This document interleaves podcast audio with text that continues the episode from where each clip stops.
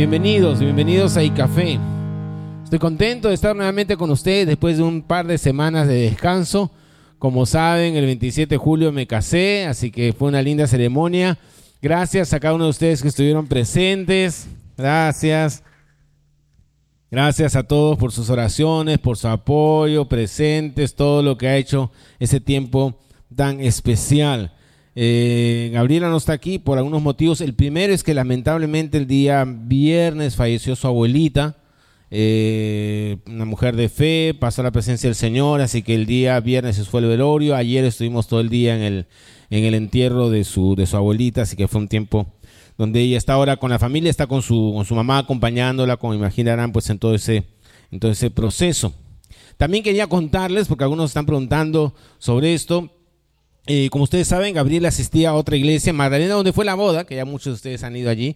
Y ella allí en la iglesia Vida Nueva de Magdalena no solamente es miembro, sino que tiene unos cargos muy importantes. Ella es la tesorera, que es una iglesia que hacen elecciones y la han elegido por un periodo de término donde tiene allí un ministerio muy importante y también está a cargo de toda la escuela dominical allá. Entonces, hemos llegado a un acuerdo con el pastor, saben que está viniendo para acá, donde hasta fin de año ella va a continuar terminando, cumpliendo sus obligaciones, porque a fin de año termina el periodo donde ella ha sido elegida como parte de la, de la Junta Ministerial de la Iglesia y Tesorera de la Iglesia. Y va a estar viniendo, sí, todos los domingos, porque el culto allá es más temprano. Pero no van a verla normalmente tempranito, yo vengo, a venir siempre más temprano, ella va a llegar siempre posiblemente cuando el culto ya ha empezado un poco, ¿no? Porque hasta fin de año va a estar cumpliendo esas responsabilidades, lo cual me encanta porque significa pues que se toma las cosas en serio, está bien, así debe ser. Y entonces ya el próximo año sí va ya definitivamente estar a full con nosotros. Muy bien, sigamos conversando sobre nuestra serie, porque estamos en esta serie fascinante donde estamos viendo aquellas preguntas que le hicieron a Jesús. Me encanta eso, preguntas que le hicieron a Jesús eh, una variedad de personas durante el tiempo que vivió entre nosotros. Y como siempre, las respuestas que Jesús da nos sorprenden, nos, desafían, nos sacan de nuestra zona de confort, nos ayudan a entender un poco más de la mente del maestro, de su corazón y el camino también que él quiere para nosotros. Y hoy vamos a ver una pregunta muy interesante que se le hizo a Jesús. Y vamos a ir leyendo el relato en Mateo, porque nos vamos a centrar con el relato de Mateo, pero también vamos a ver por momentos el Evangelio que es contado por eh, Marcos, que es un Evangelio paralelo donde también cuenta la misma historia. Pero vamos a empezar con Mateo. Esta historia, este relato está en Mateo 15. Así que si alguien tiene su Biblia, va a estar ahí los versículos, pero puede también buscarlo en su celular, en su Biblia, para, para estar yendo juntos. Pero van a aparecer los versículos. Mateo 15.1 dice así. En ese momento, algunos fariseos y maestros de la ley religiosa llegaron desde Jerusalén para ver a Jesús. Eh, paramos ahí. Y aquí encontramos dos datos importantes. Uno es el contexto, porque dice en ese momento. Bueno, ¿qué momento era ese? Si vemos tanto Marcos como Mateo, los capítulos anteriores, nos damos cuenta que era el momento en el cual Jesús estaba haciendo muchos milagros. Jesús estaba haciendo maravillas. Tenemos, por ejemplo, en el capítulo anterior el relato famoso de Jesús caminando sobre las aguas, sobre el mar, sobre el mar. Luego tenemos la famosa alimentación de los cinco mil, la sanidad de los enfermos en Genezaret y milagros de ese tipo. Aún sin todas las comunicaciones que tenemos hoy, esas eran cosas que no podían ocultarse. Las noticias se esparcían se viralizaba, pero de boca a boca. Jesús llamaba la atención de todos, estaba en boca de todos.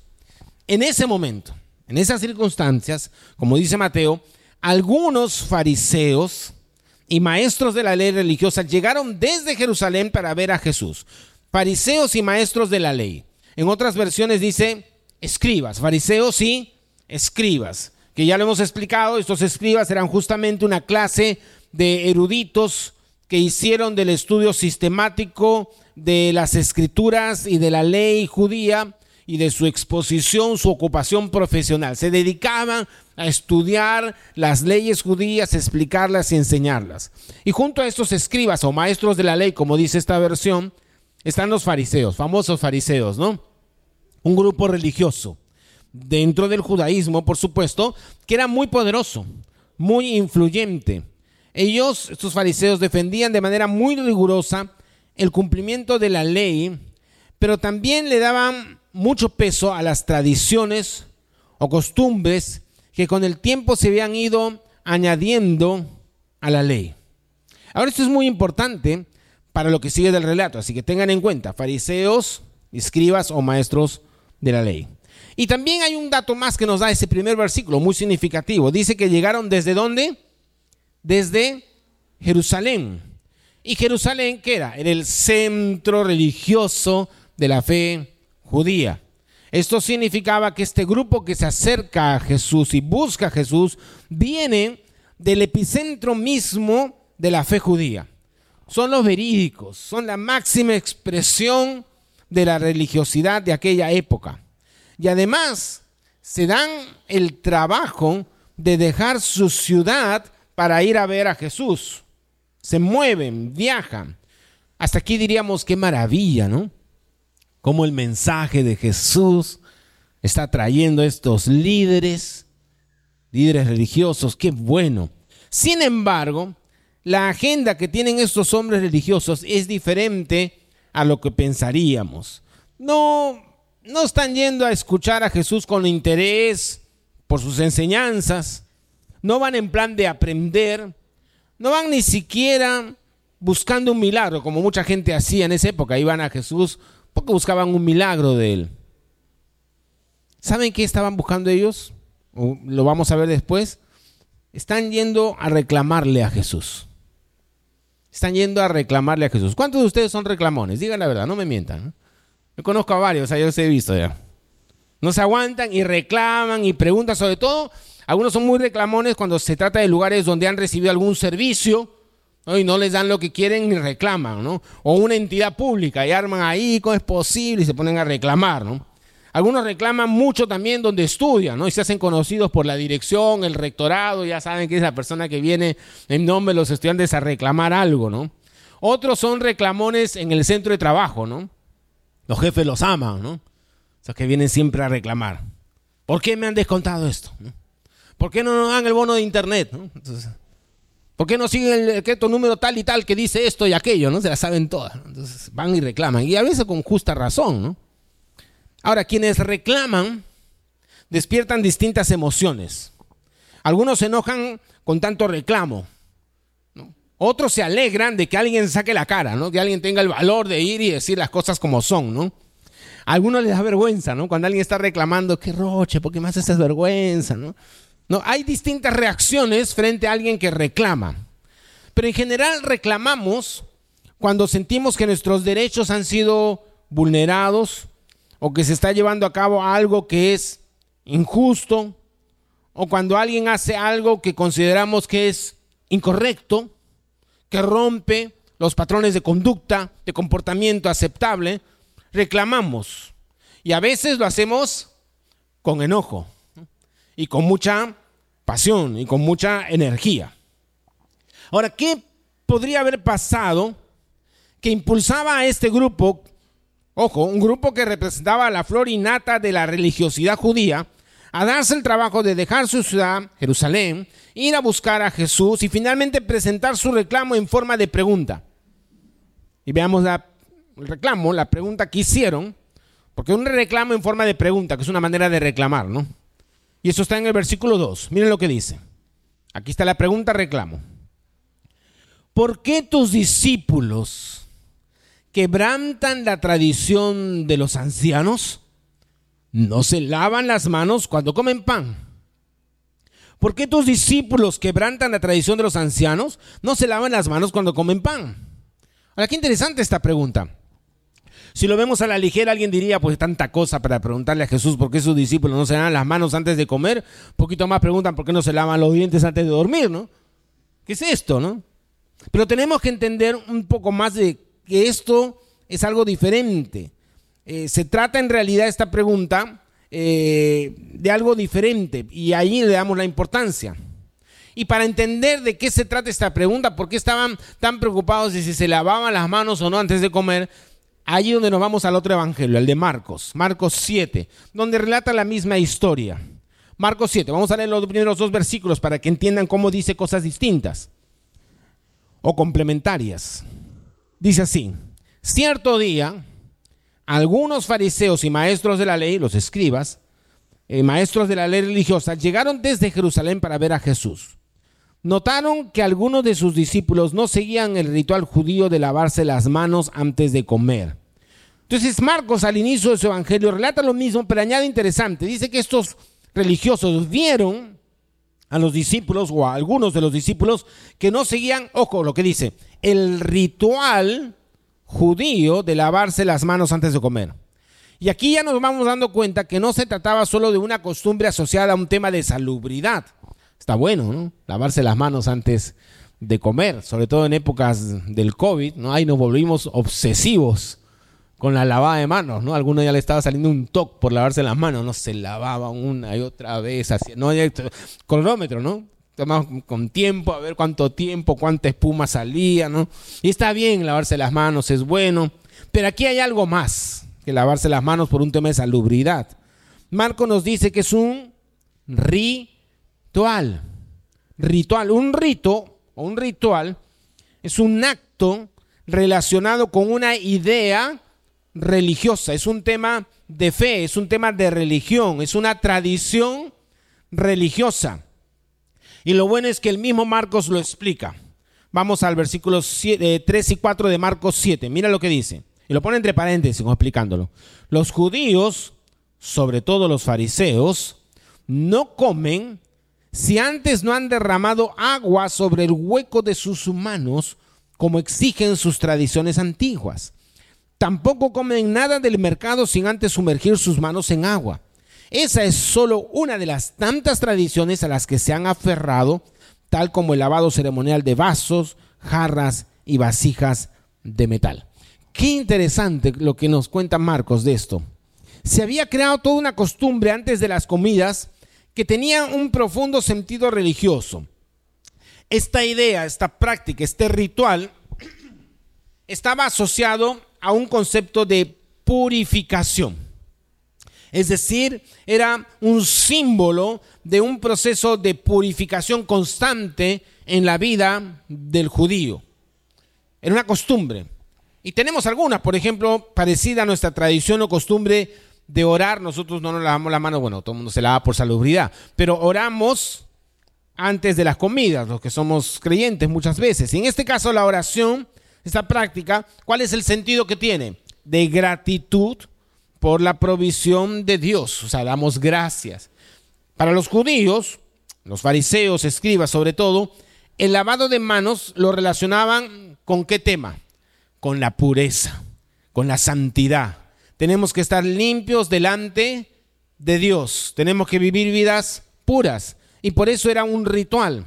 Y por eso le preguntaron a Jesús, ¿por qué no siguen esta tradición de los ancianos. Es decir, ¿por qué no siguen esa tradición de nuestros antepasados, de nuestra religión, de nuestra tradición?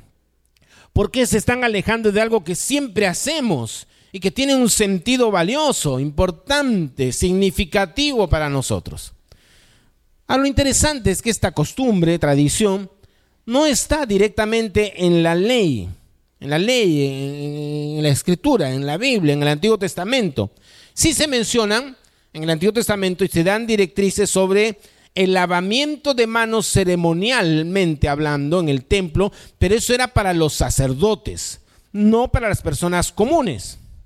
Pero con los años, esta costumbre fue apareciendo, se volvió una tradición y terminó siendo impulsada y enseñada por los judíos más ortodoxos y estrictos como los fariseos y los escribas.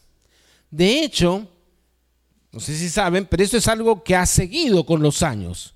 Y lo pueden buscar en las redes, se llama el Netilat Yadayim. Netilat Yadayim. Y ahí buscar una foto, no sé si puedes aparecer la foto de la persona, de, este ritual como es en la actualidad, ahí está. Miren, ¿cómo debe esto lo encontré en internet, en una página judía.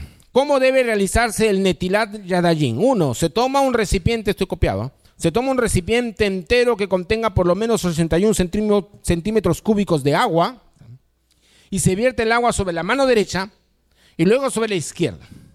Es bueno verter agua tres veces seguidas en cada mano. Hay otros casos en los cuales también es obligación lavarse las manos, sin embargo en ellos no se debe pronunciar la bendición al Netalit Yadayim. Se debe lavar las manos obligatoriamente antes de la comida y después de la comida. Antes de comer el pan, se requiere pronunciar la bendición. El judío observante eleva sus manos y a la vez recita el Salmo 134.2. Y en la oración dice, por supuesto, antes de secarlas, Bendito seas tú, Señor, el Rey del universo, que nos has santificado con los mandamientos y nos has mandado este lavamiento de las manos. También hay que, hay que lavarse las manos antes al despertarse de una siesta. Los que le gustan siesta, ojo. Al salir del baño, aunque no haya hecho sus necesidades, igual. O sea, te tienes que purificar las manos después de haberte lavado las manos en el baño. Después de cortarse las uñas. Después de haber tocado calcetines sucios o zapatos después de rascarse la cabeza, al salir del cementerio o tocar a un muerto, después de haber tocado cualquier parte del cuerpo que por lo general está cubierta, antes de comer frutas o verduras, y etcétera, etcétera, etcétera, ya no, habían como 20 puntos más. O sea, ha ido evolucionando. ¿Cuál es el punto aquí? Ahora, ¿está mal tener tradiciones? Aunque para algunos esto es llevar las cosas demasiado lejos, ¿no? Ya, ya, too much, como dirían, ¿no? demasiado, ¿no? Pero en verdad, no hay nada intrínsecamente malo en una tradición. De hecho, no todos los judíos están de acuerdo con ser tan estrictos. O sea, hay grupos dentro del judaísmo, algunos dicen son más ortodoxos, dicen hay que cumplir todo esto, otros no y siguen siendo judíos. Y aquí viene el tema. Estos fariseos que van con la pregunta y el reclamo a Jesús, tenían su tradición. Y por eso el reclamo. Y el reclamo era que los discípulos de Jesús no estaban respetando su tradición. Lo estaban considerando estos fariseos como una falta, lo consideraban como una ofensa. Y ahí entendemos por qué del reclamo. Estaban asumiendo que aquel que no seguía sus costumbres, sus tradiciones, estaba en falta estaba haciendo algo incorrecto. ¿Por qué? Porque esta tradición, en el caso de esos fariseos y escribas, había, había sido elevada al nivel de mandamiento. Lo habían elevado al nivel de mandamiento, a pesar que no era un mandamiento de Dios. Y hemos dicho que en estas preguntas que le hacen a Jesús, vamos a encontrar respuestas a nuestras propias preguntas. Y claro, alguno dirá, pero yo no tengo interés, alguno en saber por qué los discípulos de Jesús no se lavaban las manos o por qué no seguían el ritual judío. Pero en esta pregunta puede estar incluida muchas preguntas que a veces nos hacemos alrededor de la fe, de nuestra fe y de nuestras tradiciones, aún las cristianas. Y posiblemente algunas están en tu mente y algunas a veces las hemos escuchado, por ejemplo, en el contexto de lo que es una iglesia local. Y puedes pensar o alguien puede venir diciendo, ¿por qué no hacemos en el café de esta manera u otra las cosas? ¿Por qué no oramos de esta manera o de esta otra manera? ¿Por qué no nos reunimos de esta manera o de esta otra forma? ¿Por qué no hacemos vigilias como en esta u otra iglesia a la que yo asistía? ¿Por qué no cantamos tales canciones o hacemos tales prácticas? ¿Por qué no usas corbata los domingos, Francis? Y la respuesta es no solo por qué no hacen esta u otra manera, como cierta tradición indica, sino por qué a veces hacen cosas diferentes, por qué haces algo de manera alternativa, por qué cambian las cosas, por qué no se siguen las costumbres de nuestra tradición o de cierta tradición. Las costumbres, tradiciones asociadas con la vida de fe son totalmente válidas. No tienen nada de malo intrínsecamente. El problema es cuando las elevamos al nivel de un mandamiento o de la misma palabra de Dios y empezamos a molestarnos o reclamar al que no las practica como nosotros lo quisiéramos. Y esto ha traído muchos problemas entre los seguidores de Jesús en distintas comunidades de fe. discusiones, conflictos, incluso, tristemente, divisiones. Y Jesús va a responder esta pregunta que le hacen de una manera asombrosa. Y usa una de las técnicas que ya le conocemos. Él era experto en el uso de esta técnica. Ya le hemos visto antes. Responde con otra pregunta. Pero no como piensas, eh, o no, no pienses que esto de responder con otra pregunta es una evasiva. No, la pregunta o la repregunta que él hace es parte de su respuesta. Así que vamos a regresar a Mateo, que dijimos que íbamos a centrarnos allí, y vamos a leer nuevamente desde el versículo 2. ¿Recuerdan? Están los fariseos, escribas, y le dicen, ¿por qué tus discípulos desobedecen, no cumplen, no siguen nuestra antigua tradición? Le preguntaron. No respetan la ceremonia, el ritual de lavarse las manos antes de comer. Jesús le respondió. Ahí viene la, la pregunta de Jesús. ¿Y por qué ustedes, por sus tradiciones, violan los mandamientos directos de Dios? ¿Por qué ustedes, por sus tradiciones, violan los mandamientos directos de Dios? Un ratito. Está diciendo Jesús que es posible en la búsqueda de cumplir y seguir una tradición, que ya hemos dicho que no son malas necesariamente, pero en esa búsqueda de cumplir y seguir una tradición, ¿es posible violar un mandamiento directo de Dios? Es exactamente lo que está diciendo. Y esto para mí es una advertencia tremenda de Jesús. No, está diciendo, miren, esa tradición no sirve. Esa tradición es por gusto, pero está enseñando que hay cosas más importantes que las tradiciones y que tienen que ver con mandamientos directos de Dios, con la esencia de lo que significa seguir a Dios, creer en Dios. Porque muchas veces en nuestro afán por querer que se cumplan ciertas prácticas, tradiciones, costumbres, que repito, no son malas en sí mismas, terminamos incumpliendo algo que sí es una enseñanza directa de Dios, como el amor, el respeto a la persona, el tolerarnos unos a otros. Y siempre cuento esa famosa historia de una iglesia ahí en California que tenía, había instalado una bella alfombra, recién nueva, la habían puesto ahí en la iglesia, es una iglesia que estaba en una zona de, playa, eh, cerca a la como acá, estamos cerca a la bajada de, de, los baños, ¿no? que da directo a la playa, en verano vemos muchos muchos que personas que vienen de la playa van y vienen. Y la iglesia estaba ahí, había puesto su alfombra. Y el pastor estaba predicando, compartiendo la palabra. Y ve a unos hippies que se acercan a la puerta y no llegan a entrar, intercambian, parece, unas palabras con las personas que estaban en la puerta y después se retiran. Entonces el pastor estaba predicando, no podía hacer mucho, estaba bastante inquieto, ¿qué pasado? No seguía él con su, su predicación. Y bueno, eventualmente termina ya el servicio, entonces él no, no se lograba sacar eso de la mente, va a la parte trasera para buscar a la persona, este, como le llaman, ¿no? Anfitrión, mujer, como se le llama en algunas congregaciones, eh, y preguntarles qué había pasado.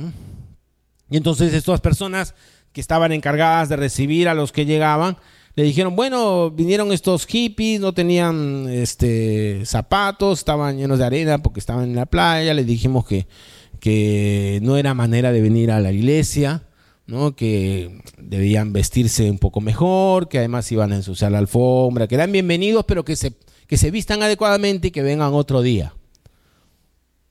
Entonces el pastor lo que hizo fue escucharlos, muy frustrado, fue empezó a enrollar la alfombra nueva, la enrolló, la sacó con dificultad y la tiró a la calle. Y le dijo, nunca más una alfombra debe impedir que alguien entre a escuchar el mensaje de la palabra de Dios. Y te das cuenta en esta historia, vemos que el amor a las personas está por encima de las tradiciones. No tiene nada de malo tener lo que llamamos un código de vestimenta, ¿no? Es parte a veces de la costumbre, ¿no? Entonces, pero al final esa tradición de venir bien vestido a la iglesia, ¿no? no viene pues en ropa de baño, ¿no? Pero finalmente esa tradición que no es mala en sí misma terminó convirtiéndose en un impedimento, un impedimento para que estas personas llegaran. en su respuesta, porque Jesús responde no solamente con una, con una pregunta, sino que además les da un ejemplo. Esto es buenísimo. Yo acabo de dar un ejemplo contemporáneo, pero Jesús también da un ejemplo de cómo ciertas tradiciones llevaban al incumplimiento de la ley de Dios. Así que se lo leo y después lo comentamos. Eso está también en Mateo. Es el ejemplo que da Jesús. Yo di un ejemplo ahorita esto de la alfombra, pero miren el ejemplo de Jesús. Jesús le respondió, la primera es la pregunta, ¿no? ¿Por qué ustedes por sus tradiciones violan los mandamientos directos de Dios? Por ejemplo, Dios dice, honra a tu padre y a tu madre. Y cualquiera que hable irrespetuosamente de su padre o de su madre tendrá que morir. Es la ley antigua. Sin embargo, ustedes dicen que está bien que uno les diga a sus padres lo siento. No puedo ayudarlos porque he jurado darle a Dios lo que les hubiera dado a ustedes. De esta manera ustedes afirman que no hay necesidad de honrar a los padres y entonces anulan la palabra de Dios por el bien de su propia tradición. Un mandamiento directo de Dios es honrar padre y madre. De una manera práctica de hacer esto, ¿cómo es? Es cuidando de ellos cuando necesitan, especialmente cuando llegan a cierta edad y no tienen los medios para hacerlo por sí mismos. Incluso hemos visto que los gobiernos de muchos países están dando leyes no debería haber necesidad, pero están dando leyes para que los hijos no dejen en abandono a sus padres. No sé si las cumplen aquí, pero ahí están las leyes, como siempre a veces un saludo de la bandera, ¿no? En el caso del judaísmo, como era un estado religioso muy estricto, eso estaba muy regulado, porque cuidar a los padres era obediencia directa a este mandamiento de honrarlos. Y eso incluía usar los recursos económicos que uno tiene para velar por ellos. Pero también había, por otro lado, esa era la ley, es el mandamiento, honra a tu padre y a tu madre, y obviamente por ahí pasa el tema. Pero había también eh, en el judaísmo la costumbre de ofrendar al templo, de dar para lo que era el templo y todas las prácticas religiosas. Algunos daban ofrendas como gratitud, por perdón de pecados, etc. Eran ofrendas especiales. Y a esas ofrendas especiales le llamaban corbán. Ahí se aparecen algunas, en algunas traducciones. Eh, era una costumbre. Y algunas personas decían, eh, mis posesiones, o sea, lo que yo tengo, mi dinero es corbán. ¿Qué significaba eso? Decir, mis ingresos económicos los voy a consagrar a Dios. Uno diría, porque qué encomiable. Qué lindo. Lo que pasa es que decían que eran consagrados a Dios, pero obviamente antes de, darle a Dios tomaban lo que necesitaban ellos, pues, para su sustento, ¿no? Mi comidita, mi esto, mi... Y ya, no, pero todo es consagrado a Dios, pero le voy a dar lo que, lo que pueda, ¿no? Pero todo había sido corbán, decían, consagrado. Y iban al templo y declaraban eso, ¿no?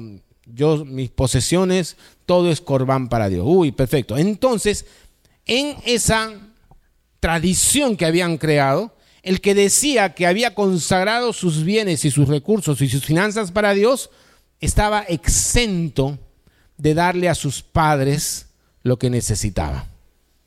Perfecto. Ya entonces, como tú lo has consagrado todo Dios, tú ya estás libre de esa otra ley. Como dice el dicho, echa la ley, echa la trampa. O aquí sería, hecho el mandamiento, hecha la tradición que incumple el mandamiento. Y sabes, lo peligroso de tener costumbres o tradiciones que parecen muy, muy loables, parecen muy virtuosas, pero que al mismo tiempo están violando o quebrantando mandamientos centrales, es que a eso se llega de manera muy sutil.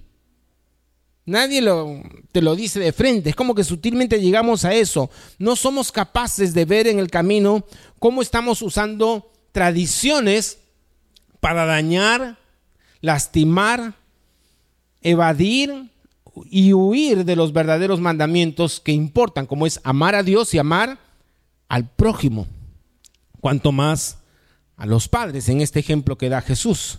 Y eso revela un problema de fondo muy grave. Y aquí donde Jesús nos muestra realmente el problema de fondo. Jesús conoce muy bien y por eso a continuación se pone muy duro, muy duro, porque ya llega al meollo del asunto. Mateo 15, versículo 7. Después de contar este ejemplo, le dice, hipócritas, hipócritas. Isaías tenía razón cuando profetizó acerca de ustedes porque escribió, este pueblo me honra con sus labios, pero su corazón, su corazón está lejos de mí. Su adoración es una farsa porque enseñan ideas humanas como si fueran mandatos de Dios. Y aquí Jesús, como les digo, dan el meollo del asunto, la raíz del problema. Este es un asunto del corazón, es un problema que está en el corazón de estos religiosos. Es un problema que está en nuestro corazón.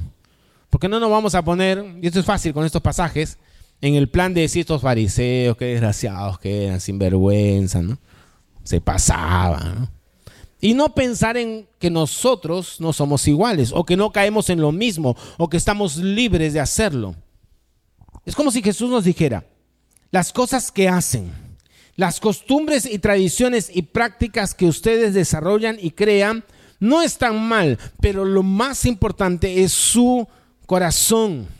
No basta con decir cosas religiosas, no basta con usar frases estereotipadas, con llevar a a cabo ciertas prácticas religiosas, con venir los domingos a las reuniones, con cantar y con cualquier otra práctica ceremonial o tradición que desarrollemos, muchas de ellas totalmente bíblicas en su esencia. Pero en medio de todo eso, lo más importante es tu corazón. Pero cuando el corazón está lleno de tradiciones, prácticas y rituales, y nuestro corazón se aleja de Dios y nos enfocamos en formas, olvidándonos de lo que significa amar a Dios y a nuestro prójimo, a las personas, entonces corremos el peligro de que Jesús nos diga lo mismo que a ellos. Hipócritas, hipócritas. Ahora esta enseñanza es muy difícil, es muy desafiante, es, es dura. Nos aferramos a nuestro legalismo, regulaciones, prácticas y olvidamos lo más importante. Y mira lo que pasa a continuación, versículo 12.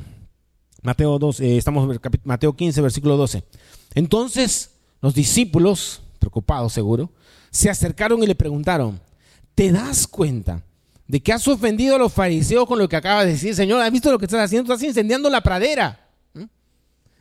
Has ofendido a los fariseos con lo que acabas de decir posiblemente estaban también temerosos de su propia vida, ¿no? Y Jesús contestó, toda planta que no fue plantada por mi Padre Celestial será arrancada de raíz, así que no les hagan caso. Son guías ciegos que conducen a los ciegos.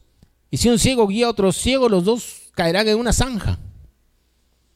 Claro que estaba ofendiendo a los fariseos, pero estaba ofendiéndolos con la verdad. Fieles son las heridas del que ama, dice Proverbios. Y Jesús amaba a los fariseos. Jesús amaba a los fariseos, pero no tenía temor de ofenderles al denunciar su hipocresía y falsa religiosidad. Por eso les dice a su discípulo, mira, no les hagan caso a ellos. Son ciegos que conducen a otros ciegos. No se trata de ponernos a discutir con ellos, a pelearnos, simplemente no les hagan caso. Ahora, pero aplicando eso a nosotros mismos, hay que aplicarlo a nosotros mismos.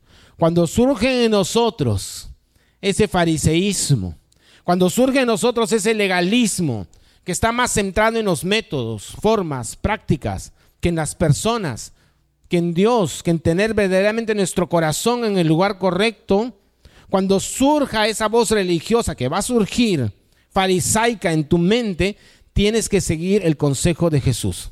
¿Cuál es? No le hagas caso. No le hagas caso, porque si lo haces, terminas guiando ciegamente a otros ciegos. Cuidemos nuestro corazón de la tentación del legalismo, de las reglas inútiles, de las estructuras y formas que se levantan por encima de las personas. Ahora, ¿recuerdas que todo empezó con esta costumbre de lavarse las manos? ¿no? Todo empezó por ahí, ¿no? Todo empezó con lavarse las manos, con la purificación. Y Jesús le dice, mire, no se van a volver impuros delante de Dios porque no se laven las manos. Porque esa, esa impureza de la cual se preocupan eh, es diferente. Esa impureza de una mano no lavada llega a sus estómagos. No somos impuros por dejar de hacer ciertas cosas. Ya, por último, si tiene la mano sucia, buena, pues una infección, pero La impureza de corazón no va a suceder. Pero a los discípulos les cuesta entender. Y, terminamos con esta parte de la historia, la parte final. El versículo 15. Pedro, Pedro siempre, ¿no? Tiene buenas preguntas. Pedro le dijo a Jesús, explícanos la parábola. Lo que dice que la gente no se contamina por lo que come. ¿Cómo es eso? Si todos nos han dicho que, que se van a contaminar, pero está confundido. Y Jesús le dice, me encanta lo que Jesús le responde, ¿todavía no le entienden? Ay, Pedro, ¿todavía no le entienden? Preguntó Jesús. Todo lo que comen pasa a través del tracto digestivo, va por el intestino grueso, por el intestino delgado y luego termina en el water. Solo que lo hizo de otra manera. Estómago y cloaca. Directo, ¿no? Que Jesús sabía cómo funcionaba todo el sistema digestivo, pero no los iba a marear con tanta descripción. Dice, mira, lo que ustedes comen pasa a través del estómago y luego termina en la cloaca. Pero las palabras que ustedes dicen provienen del corazón, otra vez el corazón. Eso es lo que los contamina. Pues del corazón salen los malos pensamientos, el asesinato, el adulterio, toda inmoralidad sexual, el robo, la mentira y la calumnia. Esas cosas son las que los contaminan. Comer sin lavarse las manos nunca los contaminará. Estamos hablando de la contaminación de la pureza. Jesús nos está diciendo, está bien querer ser puro, es correcto, pero eso tiene que ver con la pureza de tu corazón. Un rito no va a hacer la diferencia, porque Jesús quiere tu corazón y un corazón rendido a Él. El problema no es el rito, el problema es el corazón. Así que dejemos de centrarnos tanto en lo externo y cuidemos el corazón, rindiendo ese corazón a Dios. Esa es la clave. ¿Sabes? En el fondo, cuando creamos muchas prácticas y rituales y las elevamos al nivel de mandamientos, estamos inútilmente tratando de poner el mérito en nosotros mismos. Porque cuando hacemos esa cosa, cuando creamos un montón de tradiciones y las elevamos a nivel de mandamiento, es como decir, si cumplo esto y aquello y lo hago bien, si hago tales y tales cosas, entonces voy a estar bien con Dios. Y nos estamos volviendo legalistas y no nos damos cuenta que es el camino incorrecto. El camino es rendir el corazón a Dios y darnos cuenta de una vez por todas que somos pecadores perdonados por gracia, que somos declarados justos por la fe que hemos puesto en Jesús y lo que Él hizo por nosotros. ¿Sabes? La mejor forma de evitar el legalismo, el fariseísmo, las reglas que terminan dañando a la iglesia y a las personas es recordando cada día quiénes somos. Pecadores, justificados por la fe en Jesús y que hemos recibido el perdón, la gracia, la paz con Dios por medio de Jesús. Cuando eso lo tenemos claro en nuestras vidas, guardamos nuestro corazón del legalismo, de la hipocresía, de crear una religiosidad falsa. Podemos venir cada día en paz delante de Dios como somos, imperfectos, someter nuestra vida, nuestra voluntad a Dios, para amarle y amar también a las personas. Que Dios nos ayude a vivir guardando nuestro corazón para Él. Que aprendamos a no serle caso a nuestro lado legalista y religioso. Que enfoquemos nuestra mirada en Jesús, en lo que Él ha hecho por nosotros en la cruz, en su amor. Y que eso sea lo que transforme nuestras vidas para amarle a Él y para amar al prójimo por encima de nuestro amor por las formas, estructuras y tradiciones. No es un camino fácil, porque el corazón es engañoso, pero con la ayuda de Dios y de su Espíritu nosotros podemos lanzarnos a vivir en la gracia, con un corazón siempre rendido a Dios. Vamos a orar. Señor, te damos gracias por esta historia. Hemos leído fragmentos de ella muchas veces, pero qué bueno es conectar todos los puntos, darnos cuenta que es todo un gran relato donde estás enseñando verdades tan profundas a nosotros. Padre, al, ver esto nos vemos retratados en esos fariseos, maestros de la ley, tal vez con otras costumbres, con otros, otros asuntos, pero que muchas veces en nuestro caminar cristiano nos hemos dedicado a elevar nuestras formas, nuestras maneras, nuestras estructuras por encima de tus mandamientos, de amarte a ti y de amar a las personas. Señor, perdónanos porque tal vez en algún momento podemos haber dañado a alguien con nuestras religiosidades. Y permítenos, Señor, guardar nuestro corazón, que nos damos cuenta de lo que tú más valoras. El problema es el corazón. Y queremos que nuestro corazón esté rendido a ti. Y que podamos cada día recordar quiénes somos. Somos aquello que tú dices. Sí, personas que hemos estado lejos, pero que hemos sido acercados, que habiendo estado separados, ahora hemos sido acercados por la gracia, por Cristo. Y ahora hemos sido adoptados como tus hijos. Y tú nos amas, no por las cosas que hacemos, no por las regulaciones que cumplimos, no por los rituales, sino por lo que hizo Jesús por nosotros. Y que esa realidad, que esa certeza de saber que somos justos por la fe en ti, por la fe en Jesús, pueda liberarnos y ayudarnos a guardar nuestro corazón para servirte a ti, para amarte a ti, para amar a nuestro prójimo, para evitar que ningún tipo de estructura esté por encima del amor a ti y a las personas. No invalidar con nuestras formas ningún mandamiento directo que tú nos has dado. Te damos las gracias, Señor. Estamos aprendiendo. Somos imperfectos, pero qué bueno es saber que tenemos un Dios de amor, comprensivo, que nos instruyes. Y para eso nos has dejado tu palabra, estas historias, estas, estos encuentros maravillosos donde aprendemos más acerca de lo que es importante. A ti sea la gloria, en el nombre de Jesús. Amén. Amén.